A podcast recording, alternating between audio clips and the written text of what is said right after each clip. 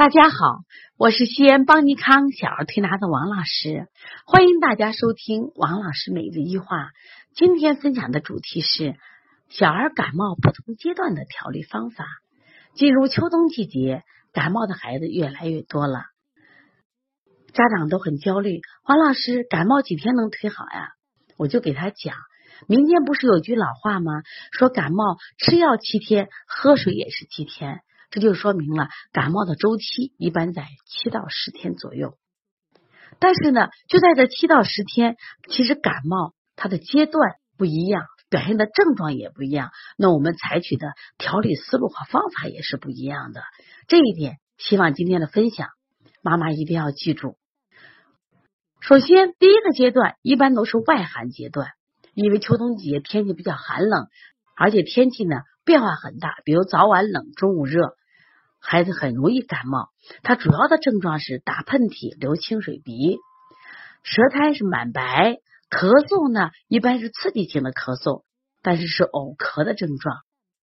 孩子有怕冷、怕风的感觉，这是初期阶段，特别好处理。一般我们用的推拿方法是一窝蜂、外劳宫、推三关加外感四大手法。开天门、推坎宫、运太阳、拿风池，这些手法呢，都起到了啊散寒的作用。但是呢，有个前提是，它散寒的时候可以达到微微出汗。那么这个时候，第一阶段就控制了。但是往往在这个阶段呢，家长都不重视，那么他就会发展到第二个阶段。那么第二个阶段呢，就会出现什么症状？他仍然会有打喷嚏，但他流。这个鼻涕的时候是一个鼻孔可能是青鼻，另一个鼻孔是白鼻或黄鼻。他的咽喉已经出现疼痛的感觉，你看他咽喉的时候有充血的症状。那么他的咳嗽明显的就加剧，而且声音呢就会变得比较深一点。这实际上是外寒里热阶段。你这个时期到医医院去看病，大夫往往说这叫寒包火的症状。那遇到寒包火的话，我们一方面既要解表还要清热，所以说这个时候呢，除了加解表的手法，还要加上清胃平肝、清大小肠。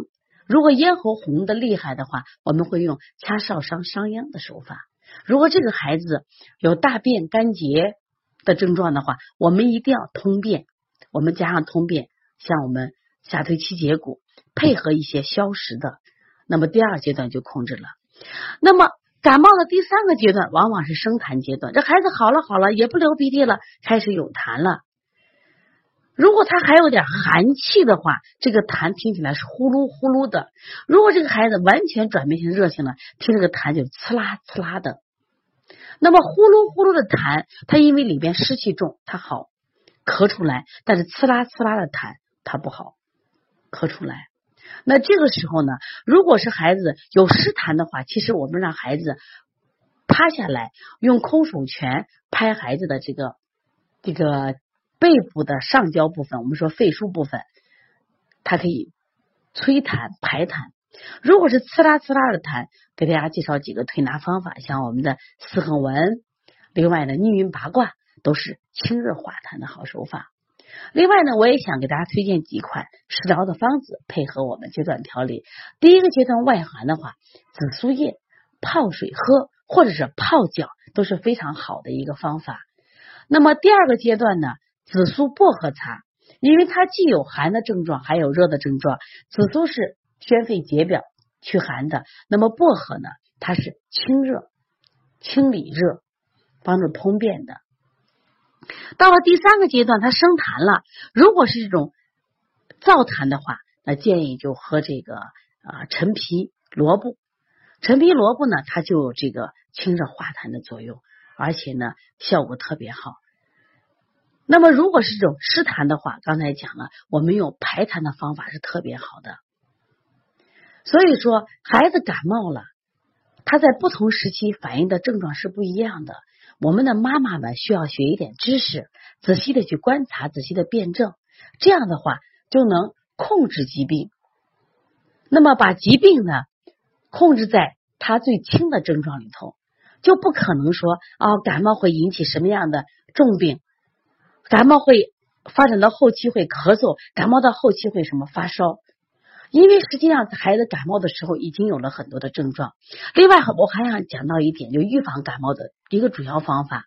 一般我们在临床中发现，孩子都是先有积食，再有外感。我经常用个很通俗的话说，因为有了家贼，才引来了外鬼。所以说，要想治疗孩子的这个预防孩子感冒的话，首先让孩子经常清清里热，清清积食，给孩子要少吃。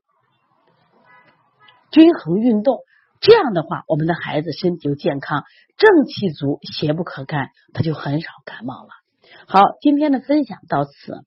那么最近呢是感冒的高发季，如果你的孩子感冒了，你不会调理，可以加王老师的微信幺八零九二五四八八二九，我会在第一时间解决你的问题。同时也可以关注邦尼康，有专门为妈妈开设的小儿推拿基础班。